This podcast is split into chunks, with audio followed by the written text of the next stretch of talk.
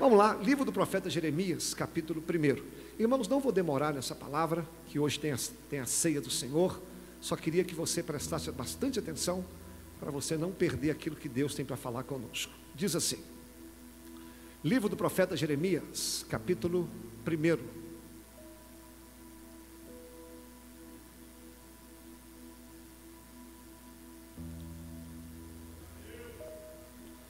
Vamos ler aqui no telão. Diz assim: Palavra de Jeremias, filho de Ilquias, um dos sacerdotes que estavam em Anatote, na terra de Benjamim, ao qual veio a palavra do Senhor nos dias de Josias, filho de Amon, rei de Judá, no décimo terceiro ano do seu reinado. E lhe veio também nos dias de Joaquim, filho de Josias, rei de Judá, até ao fim do ano décimo de Zedequias, filho de Josias, rei de Judá, até que Jerusalém foi levado em cativeiro no quinto mês. E assim veio a mim a palavra do Senhor, dizendo: Antes que te formasse no ventre, eu te conheci, e antes que saísse da madre, te santifiquei, e às nações te dei por profeta. E então disse eu: Ah, Senhor Deus, eis que não sei falar porque ainda sou um menino. Mas o Senhor me disse: Não digas que eu sou um menino, porque a todos a quem eu te enviar, irás, e tudo quanto te mandar, falarás. Não temas diante deles, porque eu estou contigo para te livrar, diz o Senhor. E estendeu o Senhor a sua mão e tocou-me na boca, e disse-me o Senhor: Eis que põe as minhas palavras na tua boca.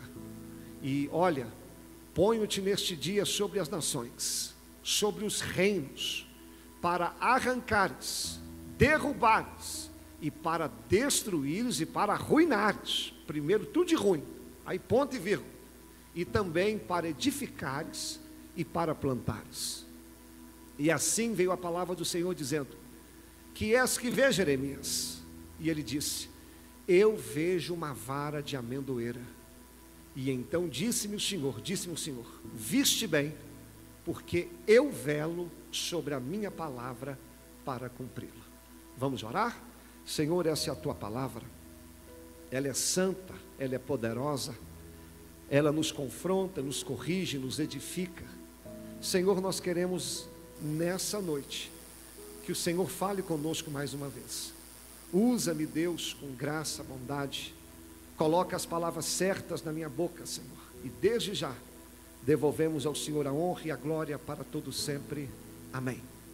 Esse texto aqui, irmãos, ele é bem categórico, ele é bem fácil de entender. O texto está dizendo o momento onde o Senhor está chamando o profeta Jeremias para o ministério. Esse profeta Jeremias, ele foi um marco, ele foi uma referência um homem que profetizou nos momentos mais difíceis da nação de Israel. E do mesmo jeito que o Senhor chama Jeremias, ele também está chamando muitos de nós aqui nessa noite. Eu sei que essa palavra aqui não é para todos, infelizmente, mas eu sei que Deus vai tocar no coração de muitas pessoas que aqui estão. E eu quero falar aqui em rápidas palavras como que acontece o chamado na vida de um homem. O que me chama a atenção é que naquela época três grandes impérios lutavam pelo poder: o Egito, a Síria e a Babilônia. O Egito simbolizava a sabedoria, o conhecimento. A Síria, a força, era um povo bravo, um povo conquistador. E a Babilônia simbolizava a grandeza, a beleza. Mas quando Deus quis encontrar um homem para usar, Deus não vai no Egito. Deus não vai na Síria, Deus não vai na Babilônia. Os olhos do Senhor estão voltados para uma pequena cidade que a Bíblia dá o nome de Anatote. Se você olhar o um mapa de Israel, Anatote é tão pequenininho, mas tão pequenininho, que você quase não enxerga na Bíblia.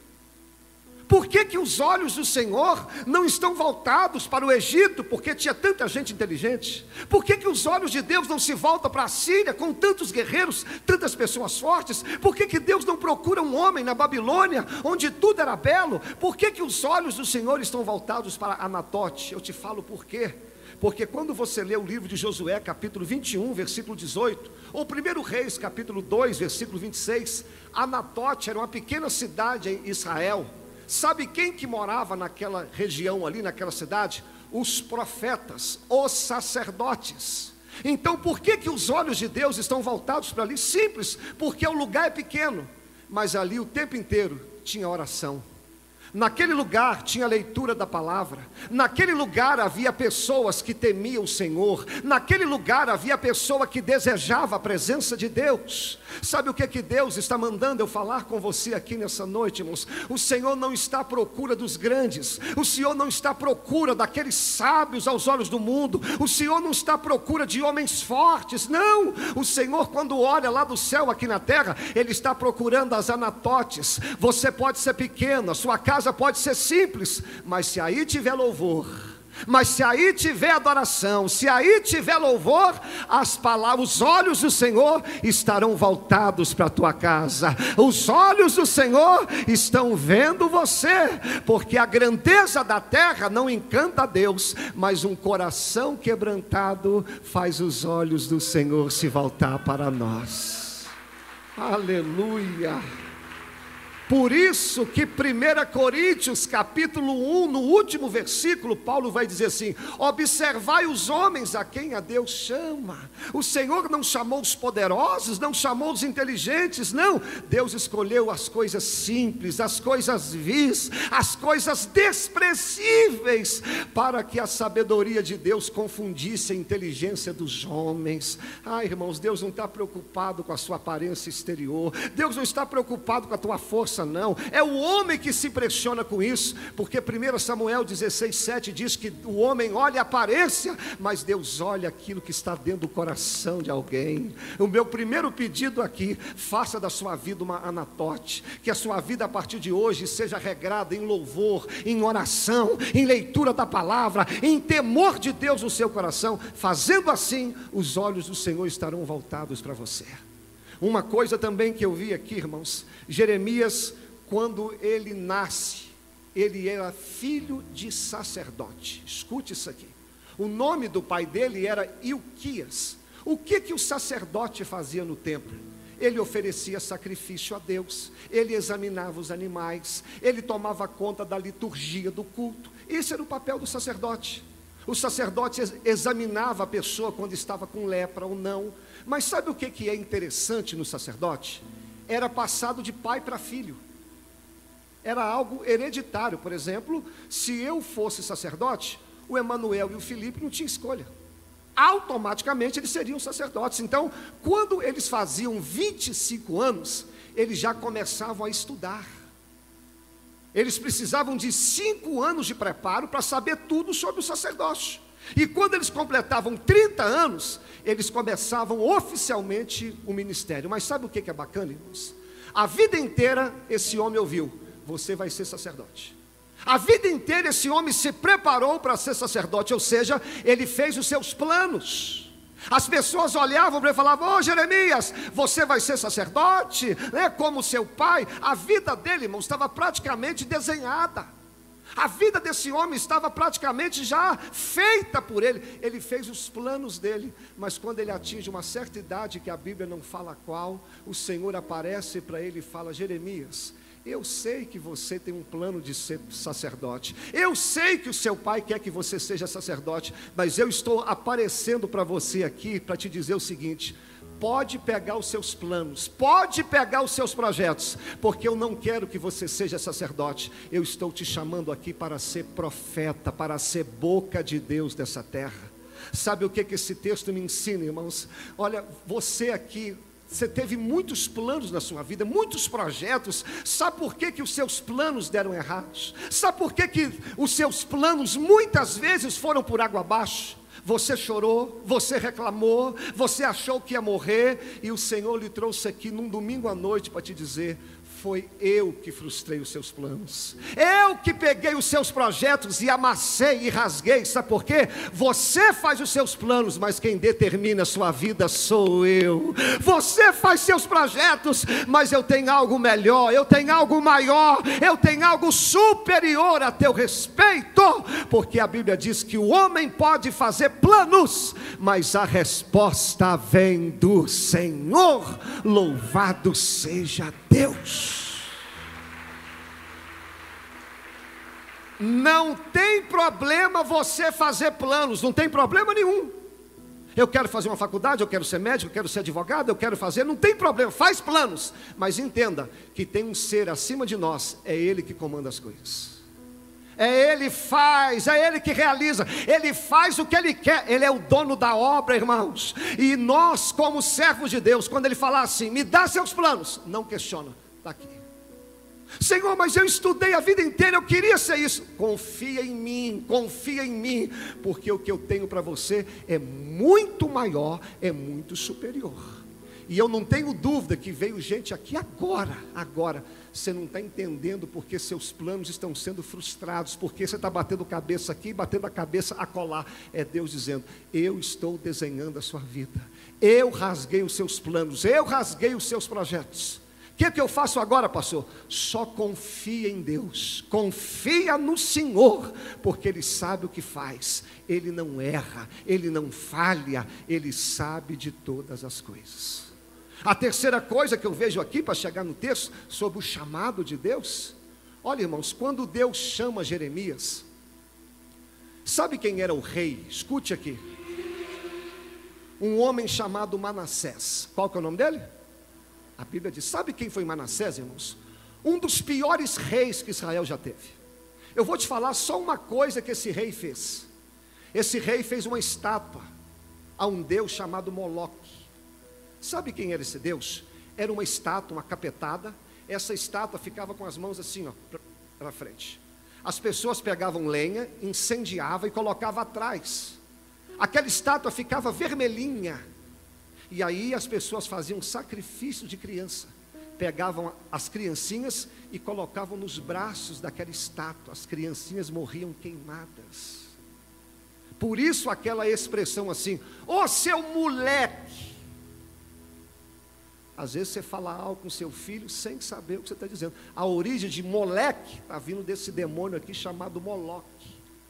E esse rei aqui cultuava esse, esse demônio. E Jeremias é chamado justamente quando esse rei está tá à frente.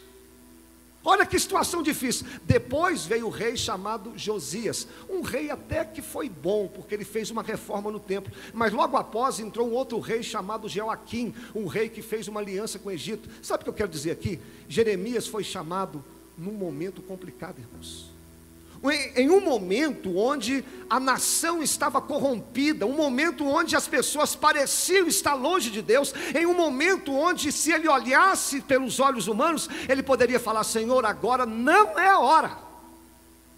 O senhor poderia esperar um ano, seis meses, porque esse momento que eu estou vivendo agora não vai dar. Aqui eu aprendi uma terceira verdade. Geralmente, quando Deus nos chama, vai parecer que é o pior momento.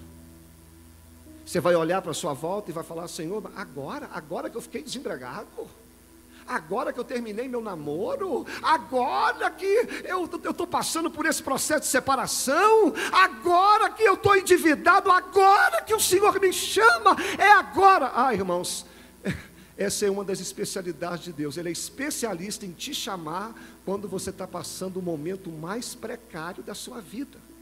A situação de Jeremias estava tão ruim, mas tão complicado, que ele falou assim: Maldito dia que eu nasci. Já pensou, irmãos? A vida desse homem chegou um momento que ele chegou até a amaldiçoar o dia da vida dele, tamanho era a, a, a situação. Mas aí é justamente nessas horas, olha para mim, que Deus aparece para ele de Jeremias: o tempo não é bom a situação não está fácil, mas eu aqui nessa, nesse dia, eu estou te chamando para ser profeta. Olha, irmãos, eu não tenho dúvida nenhuma também que essa palavra está confirmando na vida de alguém. é o pior momento da sua vida, mas assim diz o Senhor: é agora que eu quero te usar. É agora que eu estou te chamando para uma grande obra. É agora que você vai ver os maiores milagres da sua vida. É agora que você vai ter as suas maiores experiências com Deus. O tempo não está legal. Você olha à sua volta, tudo parece complicado. Mas se você olhar para o céu, no céu não tem crise, no céu não tem problema. Deus sabe a hora certa de te chamar. Mas sabe o que que Jeremias faz para estou chegando aonde eu quero. Quando Deus fala assim, Jeremias, eu estou te chamando, ele fala assim, Senhor, mas eu não passo de uma criança. Quando ele fala criança, não quer dizer que ele é um menino, ele está dizendo que se sente incapaz, ele não sabe, ele não tem experiência. E eu me identifico com Jeremias também, irmãos. Eu fui chamado para o ministério, eu tinha 23 para 24 anos. Hoje eu tenho 43. Eu não estou tão novo, mas não estou tão velho, eu estou no meio da escada. Mas quando Deus me chamou, eu era uma criança, um menino, 23, 24 anos, irmão. A igreja que eu pastoreei tinha gente lá, coitado do meu pai. A igreja que eu pastoreei tinha gente que já estava lá 10 anos. E aquelas pessoas me vendo nascer, me batizaram e agora eu sou pastor delas. Irmão, é, é difícil. E ele fala: Eu não passo de uma criança. Ah, irmãos, é assim que Deus faz também. Geralmente, quando Deus te chama, a sua primeira fala: Eu não estou pronto. Eu não consigo, eu não sei. E isso é o maior sinal que você é chamado, porque Deus nunca chama aquele que acha que está pronto. Geralmente, quando Deus fala assim, ou oh, Wallace consagra o fulano para o ministério, irmão, se assume ministério, pastor, será que eu dou conta? Não, arruma outro. Quando ele fala assim, arruma outro, eu falo, é você que Deus quer usar. Tive a confirmação agora. Porque se ele fala assim, eu estou pronto, sou eu. Ih, eu errei, não era Deus que me falou, não. Porque todo chamado, ele acha que não está pronto. Se você acha que não está pronto, é você mesmo, irmãos. É você. Aí Deus vai falar assim: Jeremias, você não passa de uma criança. Olha para mim. Você não passa de uma criança. Mas eu estou colocando as minhas palavras na sua boca. Sabe o que Deus estava dizendo? Não é você, sou eu em você. Não é a sua força, é a força de Deus em você. Não é a sua capacidade, é a capacidade de Deus em você. Você pode ser criança, você pode se sentir falho, mas o Deus a quem te chamou, Ele vai te capacitar, Ele vai colocar as palavras certas na sua boca. Apenas obedeça, apenas confia, porque Deus é fiel. Ele não falha. Mas agora eu preciso te falar uma verdade. Eu queria que você nem respirasse agora e olhasse para cá, sem morrer. Olha para cá. Olha o que Deus vai falar com ele. Jeremias, eu tenho que te falar uma verdade. Você vai falar com este povo. Primeiro você vai destruir, arrancar e arruinar. E só depois você vai plantar. Essa verdade aqui está sendo esquecida de ser pregada. Deixa eu te falar uma verdade, eu não posso deixar de falar. Eu sei que é domingo à noite, eu sei que tem visitante aqui, mas eu não posso ser infiel à palavra de Deus. Se você está entrando por essas portas, achando que agora a sua vida vai melhorar, que tudo vai dar certo, que agora as portas vão se abrir, não fica bravo comigo, não. Não vai. Não adianta eu te iludir, filho. O Evangelho primeiro arranca, primeiro fere, primeiro machuca, primeiro trata e só depois Deus começa a fazer o que Ele tem para fazer. Eu não posso pregar um evangelho de açúcar. Ah, você que está triste. Ah, você que está assim. Vem para cá que Deus vai abrir as portas. Vai para cá. Irmãos, não é assim. Imagina que você tem um, um campo, um lote você deseja fazer uma plantação lá, só que quando o lote está abandonado, ele está cheio de erva daninha, está cheio de um monte de coisa que não presta. Antes de você plantar semente, o que, que você tem que fazer? Ir lá com a enxadinha, capinar, limpar, para só depois jogar a semente.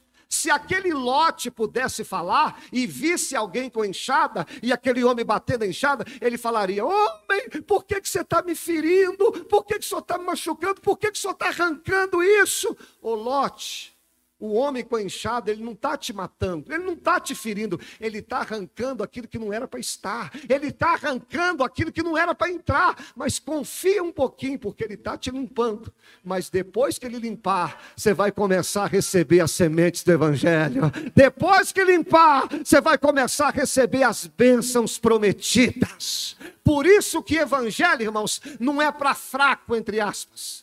Evangelho é para fraco assim, é quando a gente sabe que nós não somos nada, mas é para aqueles que aguentam o processo, é aqueles que quando estão sendo capinados, às vezes com lágrimas nos olhos, não está entendendo nada, mas ele crê, Deus está trabalhando em mim, Deus está trabalhando em mim, e eu sei que a qualquer hora o lote vai estar limpo e Deus vai derramar a semente sobre a minha vida. Pode aplaudir o nome do Senhor e aguenta firme. Olha para mim. Aguenta firme. Você está no processo. E agora eu chego aonde eu quero. Quando Jeremias escuta tudo isso, olha para cá. Aí Deus vai falar assim: Jeremias, o que, que você está vendo? Deus vai dar uma visão para ele. E isso aqui me fez chamar a atenção, é onde eu quero pregar bem rápido. Se Deus está chamando o profeta para uma grande obra, por exemplo, se eu sou Deus, eu, o Wallace, eu iria mostrar para ele, por exemplo, o céu aberto. Jeremias, olha o céu aberto. É agora eu estou dizendo que agora você tem ligação a mim. Deus não mostra o céu aberto. Deus não mostra os anjos, Deus não mostra o trono que significa governo. Sabe o que, que Deus vai mostrar para Jeremias, para confirmar o chamado? Uma vara de amendoeira. Irmãos, isso aqui me fez estudar, é onde veio a palavra, é onde eu quero falar com você. Por que, que Deus mostra para ele uma vara de amendoeira? Amendoeira não é amendoim, é amêndoa, tá, irmãos? O que, que significa essa vara de amendoeira? Para nós aqui, que estamos aqui no Brasil, há muitos mil anos depois, tem gente aqui que nem sabe o que é amendoeira. Isso para nós não significa nada, mas todo judeu, todo hebreu, quando visse uma vara de amendoeira, ele iria entender o que Deus estava dizendo.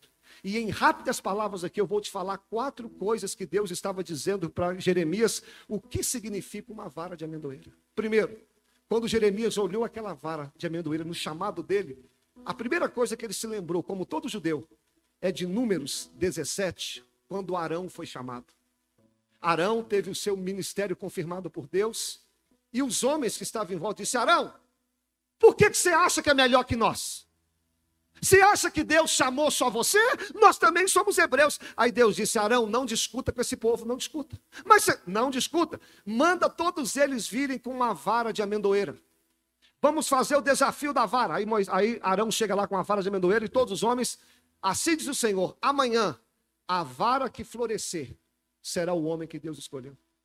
Aí no outro dia, todos eles com a varinha de amendoeira na mão e chegarão. Irmãos, a única vara que floresceu foi a vara de Arão. Era Deus dizendo: Eu tenho aliança contigo. Mas sabe o que, que eu acho interessante e eu aplico aqui? A vara de amendoeira de Arão foi a única vara na Bíblia que floresceu sem ter raiz na terra. Você já viu alguma vara, alguma árvore dar fruto sem estar plantado na terra. Você já viu isso? Não. Sabe o que Deus estava dizendo para ele? Jeremias, assim como essa vara de Arão, você vai frutificar, você vai ser bem, você vai crescer, mas sem ter raízes na terra, porque a sua força não vai vir daqui, a sua força vai vir do céu. Sabe o que Deus está falando comigo e com você? Bem rápido, querido. Escute agora, por favor, isso aqui é, é muito sério. Quem te falou que para você ter sucesso, entre aspas, para você cumprir o chamado, você precisa de estar enraizado na terra? Será que você não percebeu a estratégia do diabo, que desde que o mundo é mundo, ele usa essa estratégia que é ocupar o crente?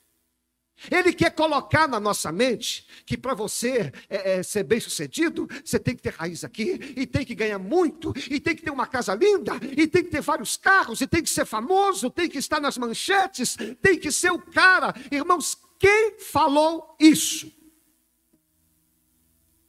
Você lembra quando Israel estava escravizado no Egito? Diz a Bíblia que o povo começou a, a, multiplicar, crescer. Aí Faraó, que é uma tipologia de Satanás, disse assim: opa, esse povo está crescendo muito. Temos que pará-lo. Tem Êxodo capítulo 1, lê em casa. Aí Faraó fala assim: já sei, Já sei. Vão colocar esse povo para construir para mim pirâmides, casas. Sabe o que aconteceu com o povo de Deus? Parou de buscar o Senhor e começou a construir casa para Faraó. E de tanto construir casa para Faraó, eles pararam de buscar a Deus. Sabe o que, que me chateia quando eu leio aquela história? Porque tudo que aquele povo construiu a Faraó ficou no Egito e eles não aproveitaram nada porque tempos depois Deus iria levantar Moisés para tirar o povo de lá. Deixa eu te falar uma verdade, olha dentro dos olhos do pregador aqui. Você não percebeu que o diabo está querendo te prender na terra, não, filho? Vai, meu filho, constrói casa para mim. Constrói isso. Se mata de trabalhar, se arrebenta. Isso. Aí, quando você tiver com 50 anos, você vai estar com muito dinheiro, vai poder viajar, vai ter tanta coisa. É, mas nesse processo de ter raiz na terra, cuidado, hein? Cuidado que você perde sua família, hein? Cuidado que se cumpre aquilo que Jesus disse. O que, que adianta o homem conquistar o mundo inteiro e perder a sua? Sua alma, sua salvação. Me entenda bem. Quando nós estivermos aqui, nós não somos anjos. Trabalha, estuda, seja o melhor profissional na sua área, mas vírgula, não crie raiz na terra. Não ame a terra mais do que o céu. Não valorize a terra mais do que a Deus. Porque você tem que entender que a força do crente não vem daqui. A força do crente vem do céu. A nossa força não procede daqui, a nossa força procede de lá. E se tem alguém aqui nessa noite criando raiz na terra, o Senhor vai te arrancar da terra e vai te plantar no céu. E você vai aprender que a sua dependência, a sua força, a sua garra vai vir do céu. Você pode dar uma forte salva de palmas ao Senhor? Então, quando Jeremias vê aquela vara de aranha dizendo: opa, eu vou crescer sem ter raiz na terra. Segunda coisa, bem rápida.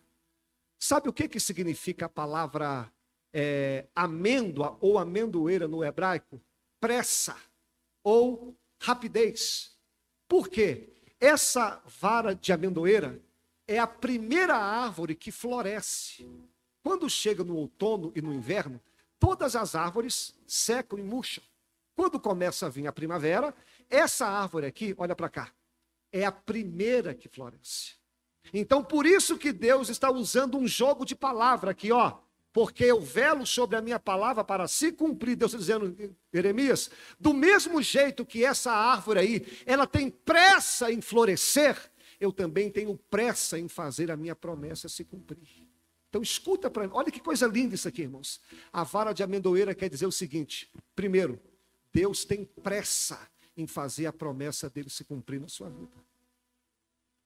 Tem gente que fala assim: ah, Deus está atrasado. Que atrasado, rapaz? É você que não está andando na sintonia de Deus. Ele tem pressa. Mas do mesmo jeito, escute, que essa árvore aqui, ela amadurece rápido, nós também precisamos de amadurecer. Tem crente na igreja que não amadurece, irmão. Outro dia tinha um irmão, outro dia não, já tem um tempinho. Irmão sumiu da igreja. Aí eu fui, irmão, por que você sumiu da igreja? O senhor não sabe, não? falei, não sei não, pastor. Ó, oh, não sei não, irmão. Tem certeza que o senhor não sabe? Não sei, não tinha vindo aqui. O senhor lembra o dia que o senhor estava na porta? falei, eu fico na porta aqui todo culto. Chegou um irmão, o senhor cumprimentou ele e abraçou. E eu passei perto do senhor, o senhor não me deu nem um abraço. Eu falei, o problema é abraço? Vem cá. Pum. Quer dois? Pum. Irmãos, eu vou ficar magoado porque o pastor não me deu um abraço. Que meninice, meu Deus. Se você passou por ali, se eu não te cumprimentei, ó oh, pastor, vai lá e você me cumprimenta. Por que, que eu que tenho que cumprimentar? Você pode me cumprimentar também. Lá na nossa cidade, não vou citar nome, porque o culto é gravado, tem uma igreja lá, irmãos, que é uma igreja espetacular. Aí o pastor fez uma reforma na igreja. E aí, eu fui pregar lá, senti falta de um irmão. Cheguei perto de um, de um membro lá, falei, senti falta do irmão no culto. Ah, você não sabe não? O irmão saiu da igreja. Falei, por que o irmão saiu da igreja? Porque no dia da inauguração, o pastor foi dar o discurso, falou o nome de um, falou o nome de outro, e não falou o nome dele. Falei, ele saiu da igreja porque o irmão não falou o nome dele. É, ficou magoado. Poxa, irmãos, se eu estou fazendo algo para Deus, falar o meu nome ou não falar, eu não estou nem aí, rapaz. Eu já passei dessa fase. Nós precisamos de amadurecer, de crescer na fé. Se o irmão não me cumprimentar, amém. Se cumprimentar, amém. Eu não estou aqui para picuinha, não, irmão. Deus tem pressa em fazer a promessa se cumprir. Mas o que tem de gente na igreja hoje, magoado, qualquer coisinha, fica picudinho. Como que Deus vai cumprir a promessa em você se você não amadurece? Você quer ver um exemplo bíblico? Noé. Deus fala: Noé, constrói a arca que eu vou mandar a chuva. O problema estava aqui ou estava lá? O problema não estava lá. Se Noé falasse, Deus, manda a chuva. Ele fala, Noé, a chuva está prontinha, eu estou esperando seu barco ficar pronto, filho. Porque se eu mandar a chuva sem seu barco ficar pronto, quem morre é você. Então não é você que espera Deus, é Deus que te espera. Porque a Bíblia diz que o, o, é, Deus está, Deus já preparou algo para nós, aquilo que os nossos olhos não podem ver.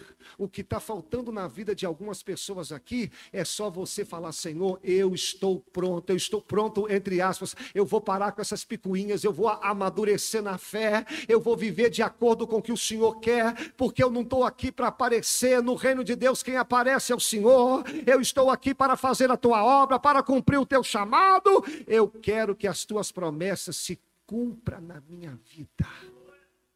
Deus tem pressa. E a penúltima coisa para a gente orar. Sabe o que, que significa a vara de amendoeira? Olha para mim. Quando chegava o dia da colheita, irmãos, ó, aqui está a árvore. Ela dava um tanto de fruto, mas tanto de frutos. Aí chegava a época que tinha que apanhar os frutos eles faziam três coisas. Primeiro, chacoalhava ela. A bichinha chegava a tremer. Caiu muito fruto, mas ficava alguns. Opa, tem mais! Vão pegar pau. Eles pegavam as varetas grandes e dava paulada na bexiga, para um lado e para o outro. Aí caía mais amêndoa, mas ficava alguns. Vão dar pedrada. Aí jogava pedra na bicha. Caía fruto. Mas ela tinha uma curiosidade linda. Ninguém, pode procurar saber, conseguia tirar todos os frutos da amendoeira.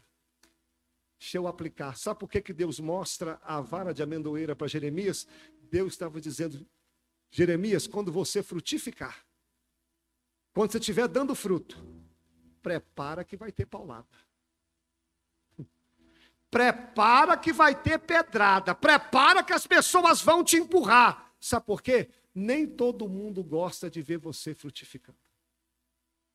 Nem todo mundo gosta de ver você florescendo. É por isso, querido, que você tem que tomar cuidado com rede social. Eu dei uma parada com rede social já tem uns anos, só coloco coisa da igreja bem limitado, porque tem gente do lado de lá que você não sabe nem quem é.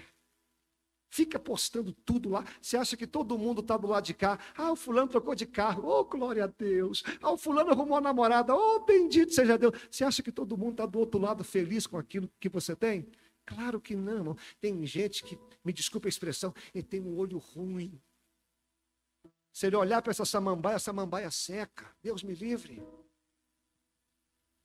É, você tem que ficar esperto. Nem todo mundo fica alegre. E o pior, tem gente dentro da família da gente que gosta de meter o sarrafo, gosta de meter pedra, gosta de meter o, o, o, o, o pau na igreja, às vezes, no seu trabalho, fica quieto, irmãos. Eu sei que tem pessoas aqui que estão tá se identificando. Foi só você trocar de carro, foi só você crescer um pouquinho, foi só Deus te abençoar um pouquinho. O que mais você está recebendo é pancada. Mas sabe o que é lindo no Evangelho? Isso aqui é para você dar um, um glória a Deus bem alto. Quando é Deus que te planta, quando é Deus que te frutifica, podem te empurrar, podem te dar paulada, podem te tacar pedra, mas jamais eles vão conseguir arrancar todos os frutos que Deus colocou na sua vida, porque quem te plantou é Deus, quem te fortalece é Deus, Ele está firmando seus passos, Ele é o nosso Deus, Ele está no controle de todas as coisas. Olha dentro dos olhos do pregador aqui, não precisa temer as pedradas, não, não precisa temer. Eu sei que dói, eu sei que a gente chora, eu sei que você perde noite de sono, eu sei muito bem o que é isso, irmãos, mas quanto mais eles metem a pedra, mais você está frutificando frutificando, mais você está crescendo, porque toda árvore, quando ela frutifica, olha para mim, todo fruto da árvore é para ela comer. Você já viu alguma árvore? Hum, que fruto gostoso. Já viu? Ela faz fruto para o outro, irmão.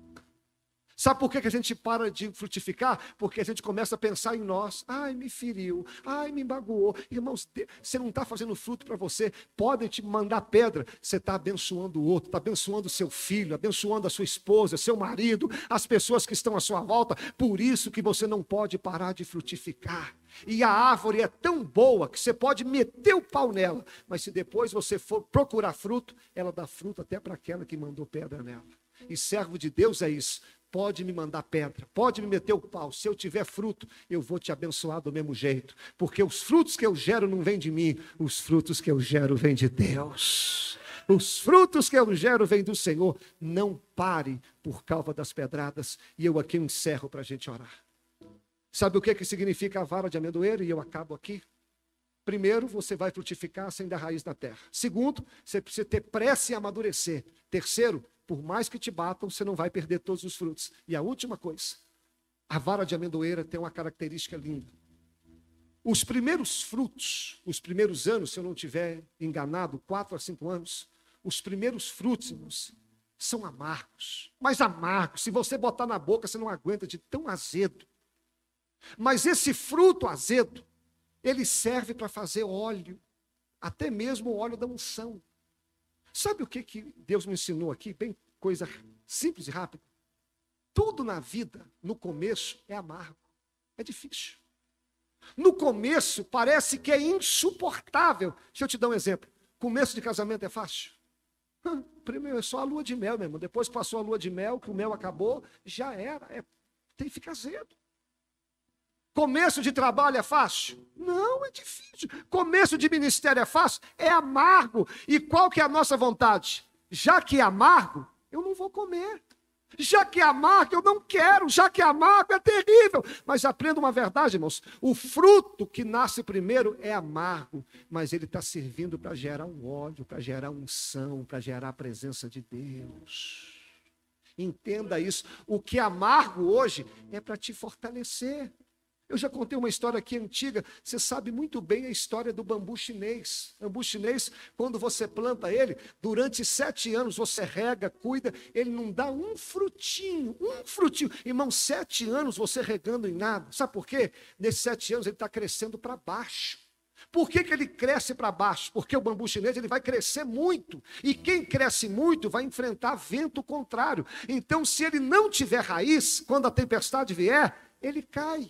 Então, sabe por que, que às vezes você acha que não está crescendo? É porque Deus está dizendo, eu estou firmando as suas raízes primeiro. Você acha que não está acontecendo na tamarca, mas eu estou firmando as suas raízes. Por quê? Porque Deus vai fazer algo tão grande, mas tão grande que quando a tempestade vier, as pessoas vão achar que você vai quebrar, você não vai quebrar, porque você está firmado na palavra de Deus, você está firmado em Deus, você está crescendo para baixo, porque vai chegar uma época que Deus vai te fazer crescer para cima. Aguenta esses frutos amargos, porque Deus está gerando uma coisa boa. E aqui eu encerro, depois de quatro, cinco anos, os frutos amargos começam a ser frutos doces e comestíveis. Irmão, sabe o que é lindo para a gente orar? Aquilo que foi amargo ontem, um tempo atrás, se você tiver um pouquinho de perseverança, na mesma árvore, no mesmo lugar, na mesma situação, você vai começar a colher agora frutos doces. Ai, irmãos, a palavra é bem simples. Você vai parar agora? Você vai desanimar agora? Só porque os frutos estão amargos, assim diz o Senhor, espera mais um pouquinho, porque está chegando a época da colheita, está chegando a época dos frutos bons, está chegando a época onde você vai olhar para trás e vai dizer: valeu a pena eu ter suportado esses frutos ruins, porque quando o fruto bom chegar, você vai ver como que valeu a pena, irmãos. No reino de Deus, tem muitos desistentes porque o troço está amargo, irmãos. Jesus, na sexta-feira, foi amargo. Foi traído, chicoteado, vendido, surrado, só fruto amargo. É, Jesus passou uma humilhação que ninguém aguenta. Já pensou se Jesus ali na sexta-feira, ah, eu vou descer da cruz porque o fruto está amargo. Ah, na sexta foi amargo, no sábado foi amargo, mas domingo pela manhã Domingo pela manhã, se você for lá em Israel, no túmulo de Jesus, vai ter uma placa lá. Ele não está mais aqui, mas ressuscitou. O fruto amargo ficou doce, aquilo que era ruim ficou bom. O choro foi transformado em alegria, a morte foi transformada em vida, porque aquilo que é amargo hoje vai se tornar doce daqui uns dias. Você pode dar uma forte salva de palmas ao Senhor? E eu sei, eu sei que tem gente aqui nessa noite, você não falou para os outros, mas no seu coração você está dizendo: é o meu último culto, é o meu último mês. Não fico mais casado, não fico mais naquele emprego, vou entregar o ministério, vou fazer, vou sa... eu, eu, eu já não aguento mais. Deus está dizendo em alto e bom som: espera, é o fruto ruim que faz parte, que está gerando o azeite, mas vai chegar um tempo que a vitória vai chegar aquilo que era amargo vai ter um sabor doce. Olha, eu vou chamar o ministério de louvor aqui agora. Hoje é dia de ceia. E eu sei que Deus tem chamado pessoas aqui para a obra.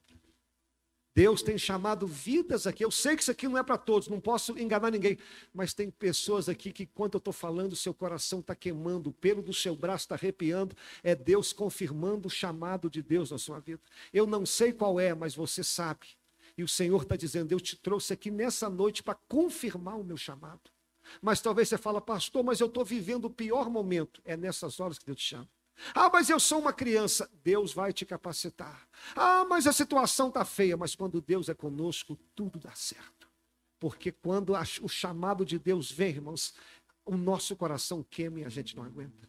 E para confirmar o chamado, Deus está te mostrando uma vara de amendoeira espiritualmente falando. Olha para essa vara e saiba, tire as suas raízes da terra. Olha para essa vara hoje e entenda que você pode até levar pedrada, mas ninguém vai arrancar todos os seus frutos. Olha para essa vara hoje e diga: eu preciso amadurecer. Eu preciso. Irmãos, eu lembro quando eu comecei o ministério. Irmãos, eu era tão imaturo. Nossa, tem coisa que eu não gosto nem de falar em público, eu tenho vergonha. E um dia Deus me encantou no canto e falou: Meu filho, você tem que mudar isso. Precisa de consertar isso. E eu fico alegre, porque a Bíblia diz que Deus só corrige quem Ele ama. Tem gente aqui tendo atitude tão pequena, tão, tão infantil no trabalho, tão infantil no casamento, tão infantil no reino de Deus. Para com isso. Deus tem pressa em fazer a promessa se cumprir.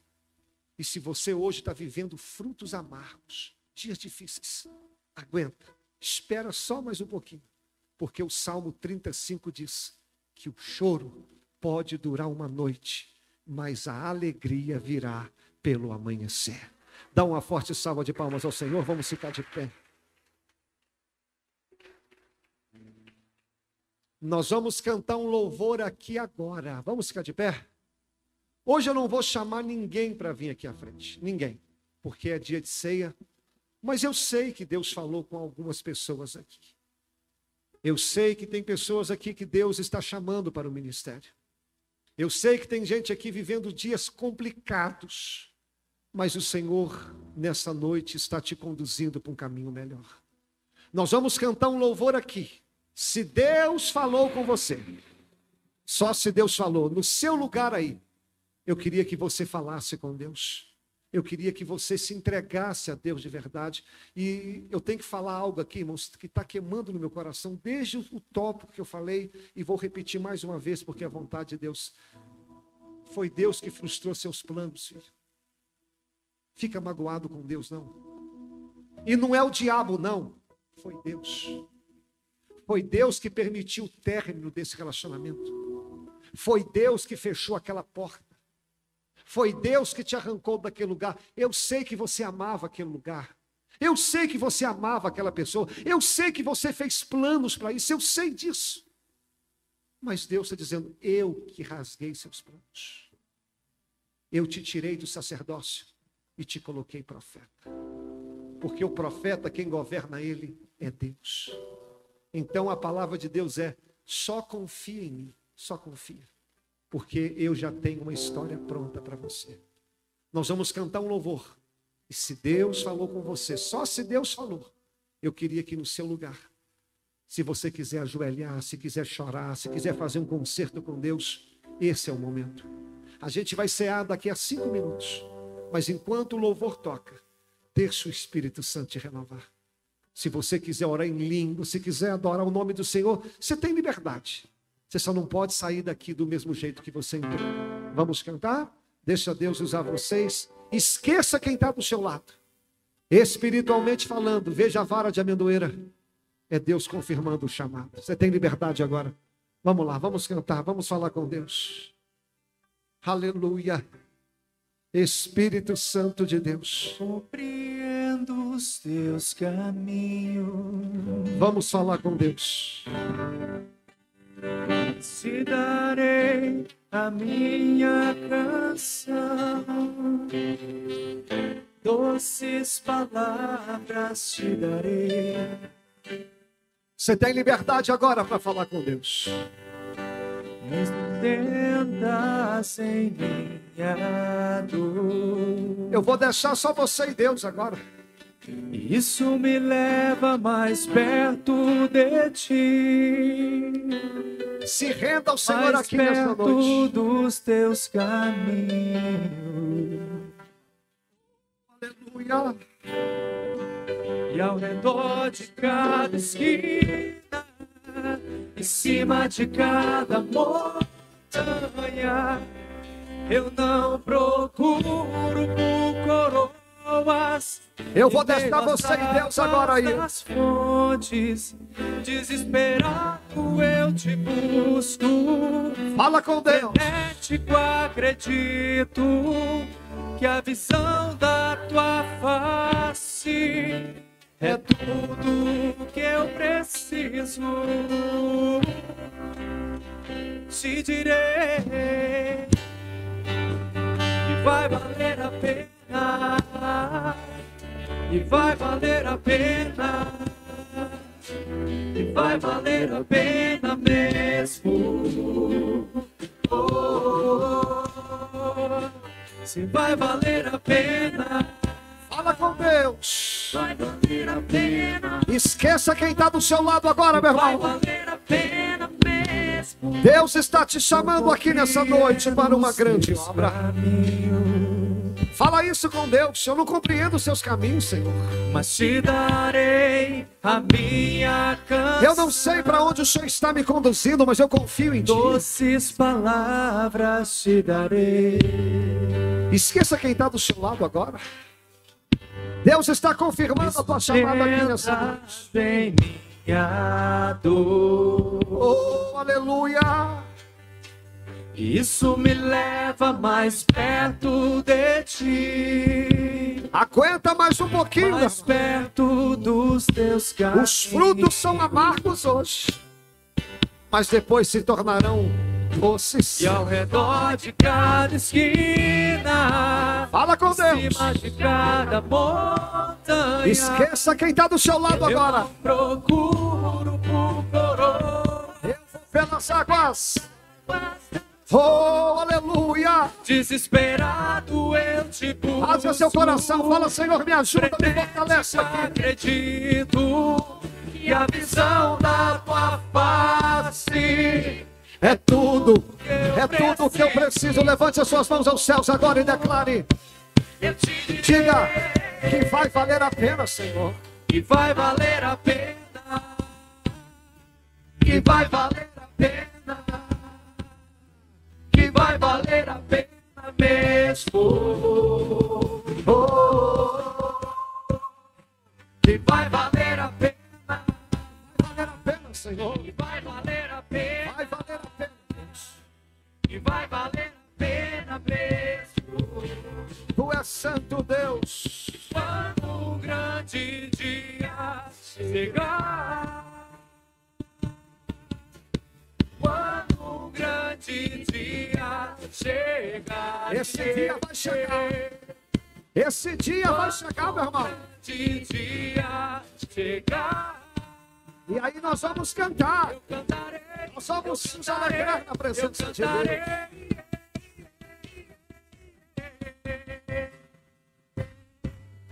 Senhor, valeu a pena. Senhor, valeu Senhor, valeu a pena mesmo. Senhor, valeu a pena. Senhor, valeu a pena. Senhor, valeu a pena mesmo. Põe a mão no seu coração, deixa eu orar por você. Põe a mão no seu coração. Senhor, nos fortaleça aqui nessa noite. Nós não queremos, ó Deus, nos perder no meio da caminhada.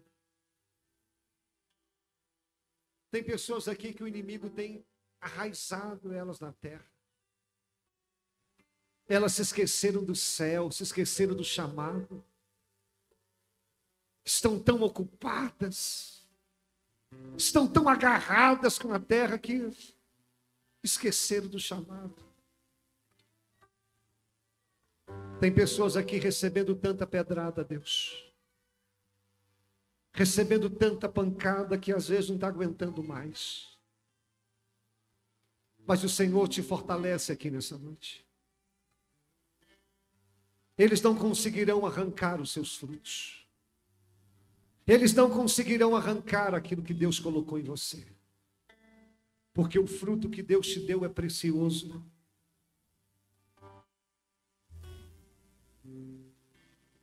Espírito Santo de Deus. Esse homem que entrou aqui nessa noite que não sabe mais o que fazer com a sua família. Esse homem que está endividado, Senhor. Esse casal que entrou aqui que está vendo seu filho se perder. Esse filho que foi criado na igreja, Deus. Essa pessoa que está lutando contra essa enfermidade, contra esse câncer, contra essa depressão. Pessoas aqui com causas da justiça, Deus. É tanto problema, é tanta crise, que a gente às vezes esquece do chamado. Mas usa esse culto aqui nessa noite, Senhor. Use essa palavra, Deus, para que a gente venha olhar para o chamado do Senhor. Que essa mensagem aqui hoje venha nos encorajar. Os frutos amargos de hoje se tornarão em frutos doces, Deus. Pessoas aqui nessa noite estão vivendo tempos difíceis, mas elas estão ouvindo o chamado do Senhor. A gente não passa de uma criança, a gente não sabe. Mas o Senhor vai nos fortalecer, o Senhor vai nos usar.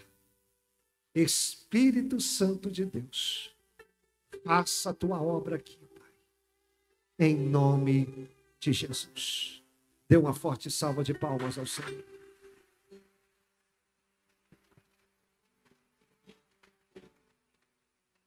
Nesse mesmo espírito de louvor e adoração. Eu quero convidar os irmãos que vão ajudar na ceia. O Ministério de Louvor vai cantar um louvor, vai cantar uma canção. E eu gostaria que você não perdesse esse clima, não perdesse esse mover.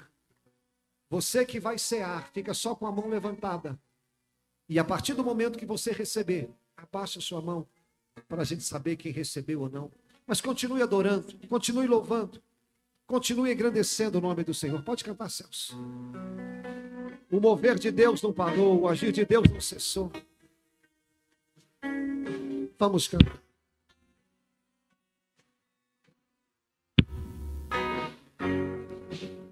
Deus, leva-nos além, todas as alturas, onde ouço a tua voz. Não perca esse clima de louvor, meu irmão.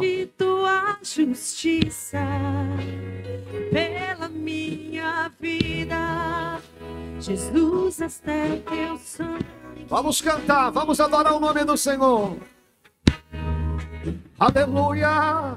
tua cruz, mostra a tua graça, Fala do amor do Pai que prepara para nós caminho para Ele. Te posso me achegar Somente pelo sangue. somente pelo sangue. Oh, aleluia! Vai adorando, vai glorificando o nome do Senhor. que nos lava dos pecados, que nos traz restauração. Nada além do sangue, Cante! nada além do sangue de Jesus. Vai chegar os frutos doces. que nos faz Brancos como a neve. aceitos como amigos de Deus. Vai chegar os frutos doces. do sangue De Jesus. Eu quero ver a igreja adorando o nome do Senhor.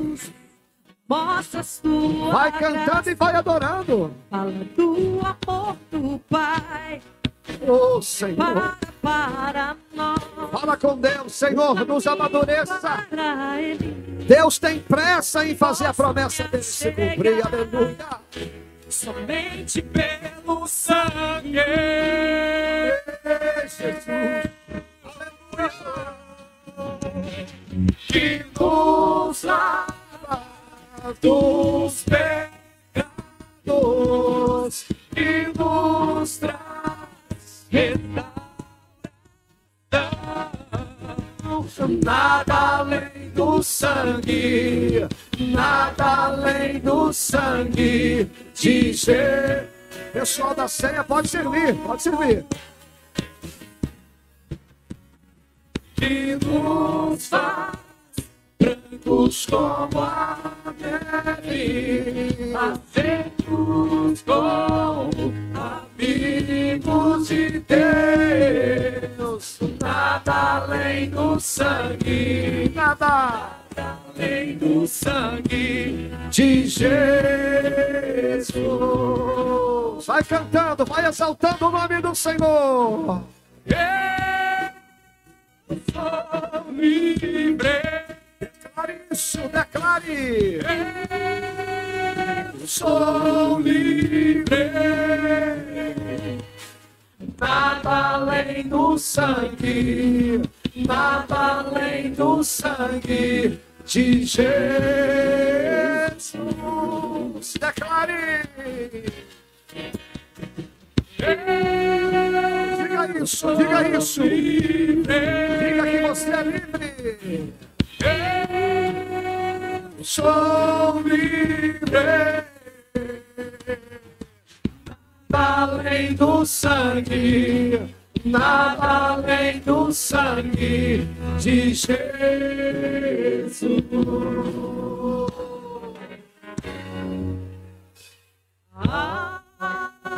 Alvo mais que a neve. Diga isso, diga isso.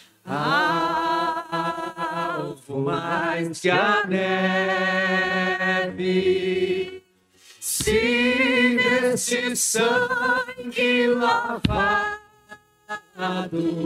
mais alvo que a neve. Mais uma vez, declare isso. Alvo mais que a neve. Algo mais que a neve. Algo mais que a neve.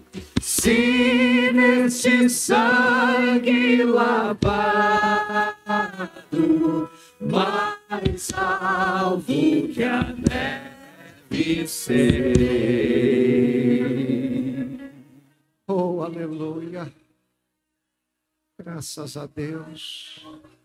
À medida que você for recebendo, pode abaixar suas mãos para a gente ver. Ficou alguém sem receber os elementos? Nosso irmão José Prates aqui, ó. Mais alguém ficou sem receber? Só fica com a mão levantada para a gente ver.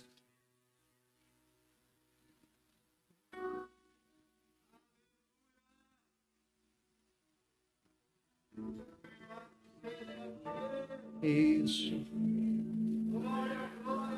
Enquanto você segura os elementos, começa a fazer uma reflexão da sua vida. Fala, Senhor, me perdoa porque eu tenho fugido do seu chamado. Eu tenho corrido, Deus. Eu tenho criado raízes na terra. Eu tenho corrido atrás de tanta coisa, Deus, e me esquecendo do principal. Mas fala, Senhor, me encha aqui. Me capacita, Deus. Eu sou uma anatote, Deus. Eu não tenho conhecimento do Egito, eu não tenho a força da Síria, eu não tenho a grandeza da Babilônia, mas olha para nós, Senhor. Nós somos um anatote tão pequenininho, Deus. Às vezes ninguém dá nada para nós. Mas aqui o Senhor vai achar louvor. Aqui só vai achar oração, aqui só vai achar temor. Vem o Senhor, minha vida oferecer. Como oferta de amor e sacrifício.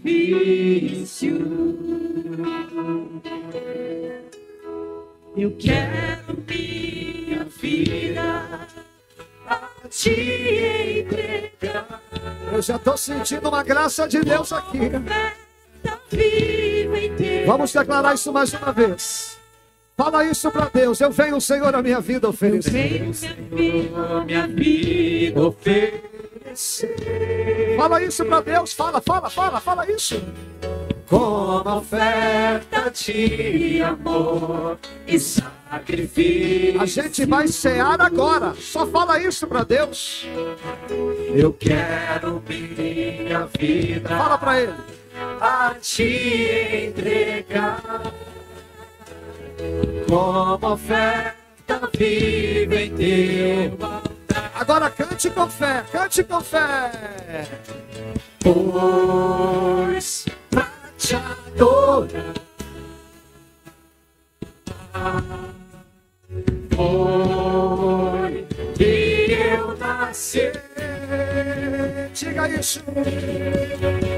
Cumpre-me o teu querer o teu querer. Faça o que está em teu coração. E que a cada dia eu queira mais e mais estar ao teu lado, estar ao teu lado, estar ao teu lado.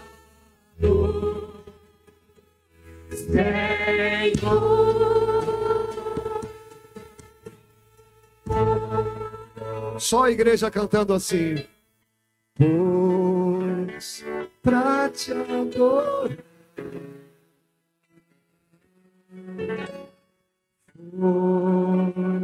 E eu nasci. Pede para ele cumprir o querer dele na sua vida. Fala com Deus, é o seu querer, não o meu. Pega os meus planos, Deus, rasga, rasga.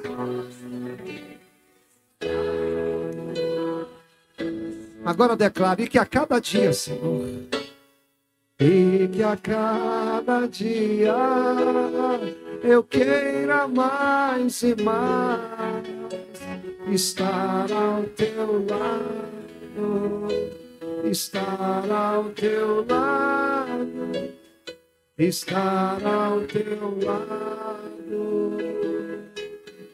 Senhor.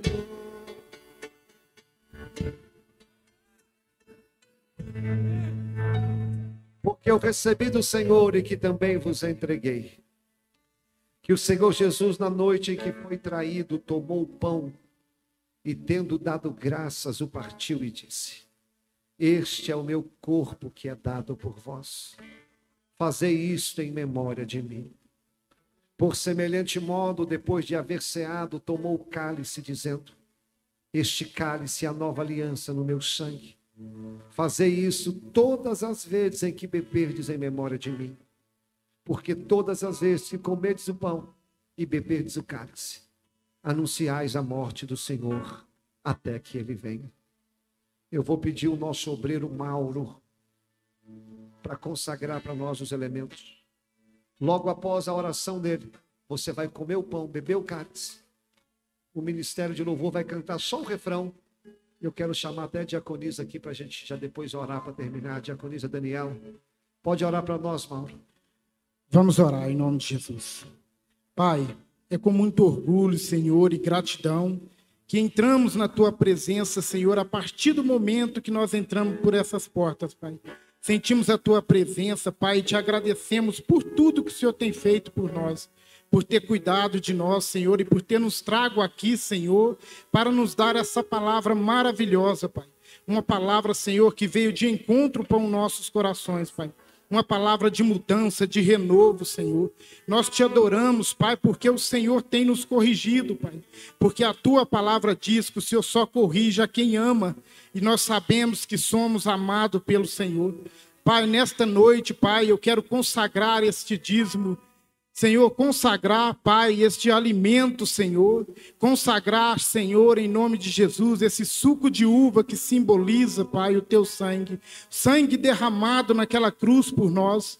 Senhor, nós te agradecemos por ter feito tudo isto por nós, Senhor, e nós consagramos também, Pai, este pão que simboliza o teu corpo, Pai, que foi esmagado naquela cruz por amor a nossas pessoas, Pai, por amor a todo mundo, por amor ao universo, por amor a cada um de nós, Pai.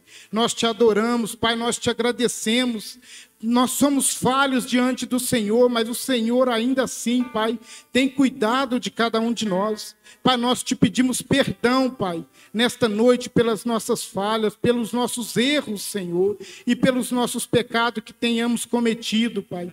Senhor, nos perdoa, Pai. Senhor, em nome de Jesus Cristo, lava-nos com tua mão poderosa, Senhor. Livra-nos de toda maldade, Pai, de todos os empecilhos que o inimigo vem colocar na nossa vida.